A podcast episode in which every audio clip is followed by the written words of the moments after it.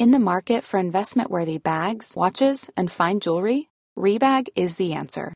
Rebag is a luxury resale platform where each piece is carefully inspected by experts to ensure quality and authenticity. Use Rebag to buy and sell finds from the world's top brands, including Louis Vuitton, Chanel, and Cartier. Head to Rebag.com to get 5% off your first purchase with code REBAGNEW. Shop today at Rebag.com. That's R E B A G.com. And use promo code REBAGNEW for 5% off your first purchase.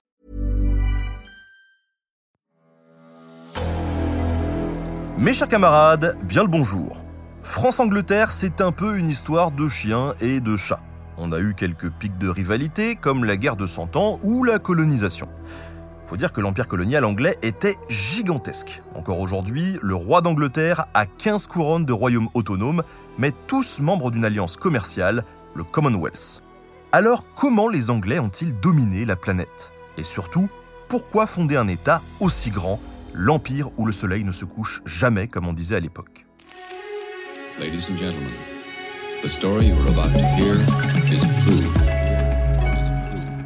Aujourd'hui, je vous propose de comprendre l'empire à travers un cas particulier, l'Inde.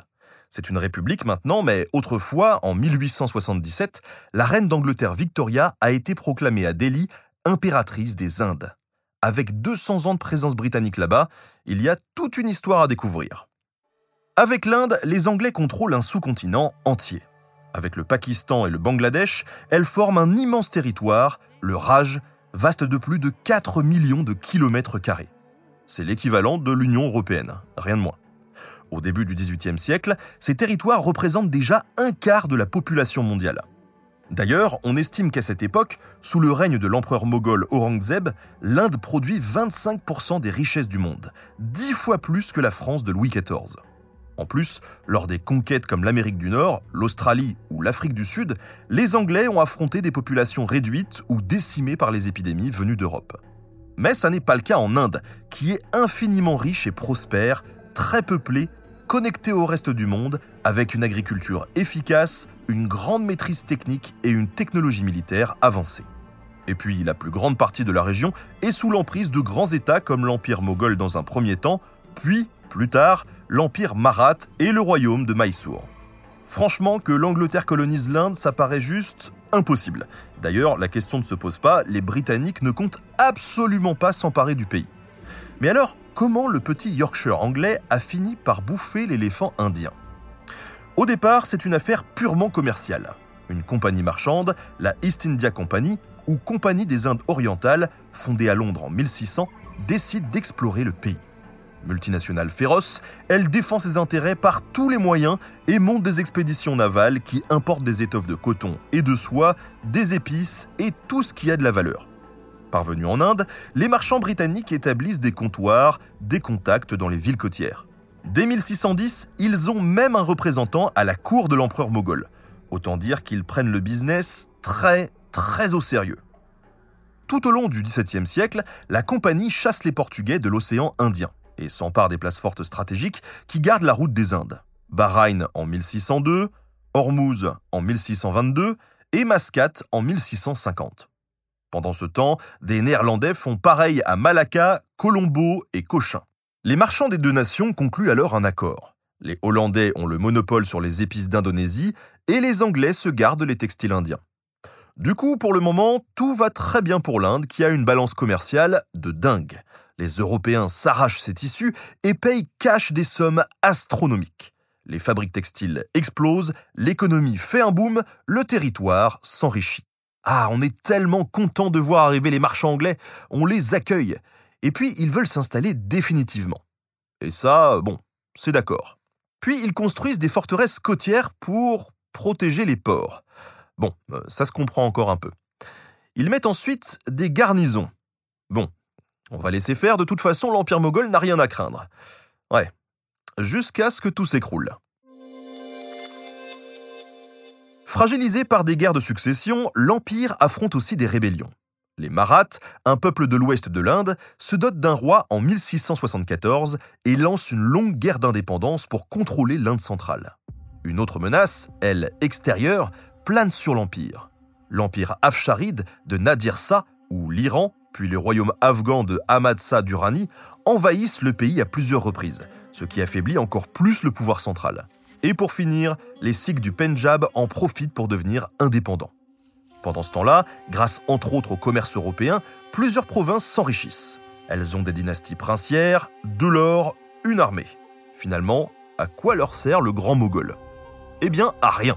Du coup, le paysage politique se transforme profondément. Certains territoires deviennent très instables, ce qui permet à de nouvelles puissances de s'imposer. L'empire moghol s'affaiblit, tandis que les Maraths s'élèvent. Et ça, ça facilite drôlement la progression de la Compagnie des Indes, qui poursuit un commerce intense depuis ses grandes bases fortifiées de Calcutta, Bombay et Madras. Ces marchands ne sont pas là pour faire de la politique. La seule loi, c'est celle du pognon. Alors la compagnie noue naturellement des alliances avec les nouveaux pouvoirs locaux indépendants. Tous ces liens la rendent centrale, voire même incontournable. Et elle n'a que deux concurrents sérieux, les Néerlandais, évidemment, mais aussi les Français qui ont leur propre compagnie, fondée en 1664 et installée elle aussi dans des comptoirs fortifiés à Pondichéry, Chandernagore ou Carical. Comme les Anglais, les Français sont là uniquement pour le commerce. Mais sur place, le gouverneur général Joseph-François Duplex comprend que l'instabilité de la région compromet tout ça. De plus en plus interventionniste, il décide de militariser la colonie. Mais attention, on parle tout de même d'une concurrence assez soft. Tous ces négociants sont d'accord pour se partager le pays. Hors de question de pénaliser le commerce avec un truc aussi idiot qu'une guerre. Mais en 1740, la guerre de succession d'Autriche oppose la France et l'Angleterre. Et évidemment, le conflit européen s'invite en Inde. Profitant des rivalités locales et s'adossant sur des troupes indiennes, les Français prennent Madras et les Britanniques assiègent Pondichéry. Le général Duplex en profite alors pour lancer sa fameuse politique interventionniste, dominant presque tout le décan, le sud de la péninsule. Mais cette stratégie est jugée trop aventureuse. Le conseil d'administration qui préside la compagnie décide de rappeler Duplex en France. En 1753, les Britanniques reprennent l'avantage et en 1755, les deux compagnies signent un accord de neutralité que les Anglais comptent évidemment trahir. Mais là, paf la guerre de 7 ans éclate. Nouveau conflit entre les Anglais et les Français. Si vous voulez en savoir plus, j'ai déjà fait un épisode sur la guerre de 100 ans sur ma chaîne YouTube, Nota Bene. Alors n'hésitez pas à aller le voir. Retenez qu'au final, les Anglais chassent définitivement les Français d'Inde avec l'aide de soldats locaux, les Sipais. Les Français, eux, soutiennent le prince du Bengale, Siraj al-Dawla, qui s'empare de Calcutta en 1756. Mais la compagnie lève une armée qui reprend la ville et remporte une victoire symbolique à la bataille de Plassy en juin 1757. Libre de ses mouvements, la compagnie annexe trois districts du Bengale en 1760, puis Chandernagore et Pondichéry. Et comme le Bengale est plongé en pleine crise diplomatique, la compagnie va en plus jouer sur cette guerre, changeant régulièrement de camp. À la fin, en 1765, elle domine clairement le Bengale, désormais gouverné par un prince fantoche. Seuls cinq comptoirs sont rendus à la France. Dans tout le reste du pays, les Anglais continuent de progresser, avec prudence. Leur situation reste extrêmement instable, mais peu à peu, ils s'immiscent dans les affaires de l'État, arbitrent les conflits et les privilèges commerciaux, repoussent les invasions voisines. Et voilà, une entreprise multinationale privée est devenue un État. Alors c'est déjà complètement ahurissant en soi, mais en plus, le Bengale devient une sorte de laboratoire colonial où on va tester des stratégies pour les appliquer plus tard à toute l'Inde. Par exemple, on abandonne l'annexion pour favoriser le protectorat, un système dans lequel le seigneur local est mis sous tutelle mais reste en apparence obéissant à l'empereur moghol. La compagnie lève quand même des impôts sur les populations locales, mais se contente à part ça du monopole de l'opium, du sel et du salpêtre qui sont très lucratifs.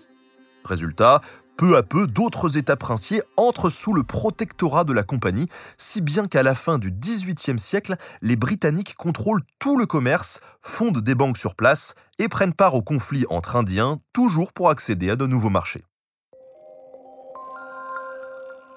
Mais tout ça n'est pas si simple. Cet empire masque cette colonisation qui ne porte pas son nom et qui finit quand même par provoquer la méfiance des puissances voisines. En 1780, la compagnie est en guerre sur trois fronts, contre une vaste révolte paysanne au nord, mais aussi le prince du Mysore soutenu par les Français au sud, et enfin les Maraths sur différents fronts. Et tout ça sans aucune aide de Londres. La situation est désespérée, les Anglais enchaînent les revers et sont tenus en échec par les Maraths et Mysore. Mais il faut bien comprendre qu'à l'époque, aucun sentiment nationaliste indien n'existe. L'Angleterre n'est pas perçue comme un colonisateur et les différents États du coin ne se coalisent jamais contre elle. Bref, malgré tout ça, avec beaucoup de difficultés et sur une longue période, la compagnie écarte tous ses rivaux un par un et sécurise ses frontières.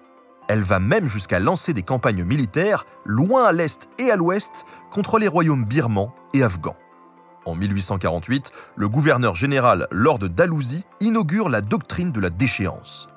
Tout État princier qui n'était pas sous son protectorat ou qui se retrouverait sans successeur était automatiquement annexé.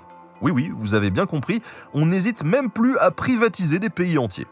Là, ça commence à être un peu trop fort. Hein. Et forcément, en 1856, eh bien, ça finit par péter. Il faut dire que la compagnie fait une grosse boulette. Le royaume d'Oud tombe en déchéance et il est annexé.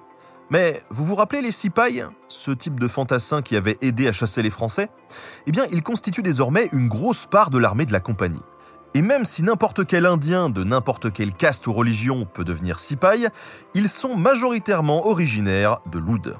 C'est la goutte de trop, surtout qu'une rumeur circulait déjà. L'armée aurait fourni des cartouches de fusils lubrifiés avec de la graisse de porc ou de bœuf. L'infanterie Sipaï, en grande partie musulmane ou hindoue, est absolument horrifiée. La mutinerie éclate à Calcutta et à Meerut avant de se répandre dans tout le reste du pays. Les insurgés marchent sur Delhi pour réclamer le soutien de l'empereur moghol. En réalité, l'empereur n'a pas vraiment le choix. Il est l'otage de la situation et des civils s'arment déjà dans toute la vallée du Gange. Mais l'idée, c'est surtout d'utiliser un symbole qui pourrait rallier plein de rebelles. Les Britanniques se replient sur leur ville bien fortifiée de Calcutta, de Madras et de Bombay, mais ils sont loin de renoncer, au contraire. Ils utilisent alors une violence incroyable. Tout sipahi suspect est exécuté. Les maisons sont pillées et la population terrorisée. Les Indiens répondent à la violence par la violence. À Kanpur, 200 femmes et enfants anglais sont massacrés. Scandalisée, la troupe coloniale se venge à son tour. Delhi tombe le 20 septembre 1857, l'empereur moghol est capturé et exilé et tous ses héritiers sont assassinés. Les soldats de la compagnie se déchaînent dans toute la ville et reprennent le sud à grands pas avec l'aide de princes indiens alliés. En novembre 1858, les Sipay sont définitivement écrasés. Bon là, un cap a été franchi, c'est clairement une guerre nationale. Alors le gouvernement britannique dissout la Compagnie des Indes orientales et récupère toutes ses possessions. En 1858, tout ça devient le Raj, le royaume d'Inde, dont la reine Victoria devient l'impératrice en 1877. On stoppe les annexions et on arrête toutes les guerres. 562 États princiers sont reconnus. À moitié indépendants, ils possèdent leur propre administration, leur propre monnaie et leurs propres lois. Mais ils sont placés sous la protection de la couronne britannique, qui n'oublie pas de récompenser généreusement les plus fidèles, ceux qui ont aidé lors de la révolte des Sipay.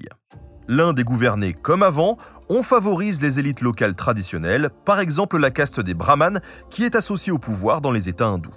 Cette gestion indirecte permet de contrôler un territoire immense avec un personnel anglais très réduit à peine 1800 fonctionnaires coloniaux pour tout l'Empire britannique en 1874. Ça peut paraître fou, mais avec aussi peu de monde, le système va se maintenir jusqu'en 1947, lorsque la République de l'Inde proclame son indépendance. Mais tout ça n'est pas très étonnant, car si on fait le bilan, toute cette colonisation est bourrée de paradoxes. Certains historiens, comme John Seeley, affirment que l'Inde a presque été colonisée par inadvertance, limite sans le faire exprès. Mais bon, quand on monte une armée, c'est pour s'en servir en général. Et en effet, au départ, il n'y avait pas une volonté impérialiste. Mais on ne peut pas nier que l'Empire a fini par s'imposer. Et en même temps, beaucoup de locaux participent au gouvernement et donc à la colonisation. Si bien que Gandhi, un peu plus tard, pour vaincre, doit susciter une désobéissance civile. Mais ça, c'est une autre histoire.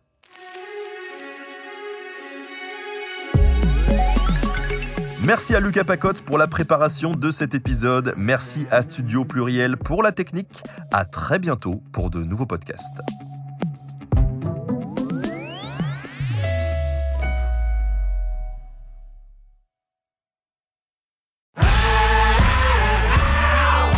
Vous avez aimé ce podcast, vous aimerez aussi mon autre podcast, Callisto, dans lequel je vous raconte des mythes et des légendes. En attendant que vous nous suiviez sur Castbox, Apple Podcast, Podcast Addict ou toute autre plateforme qui propose cette fonction, n'hésitez pas à vous abonner. Vous pouvez même nous laisser une note et, soyons fous, un petit commentaire, je le lirai avec plaisir.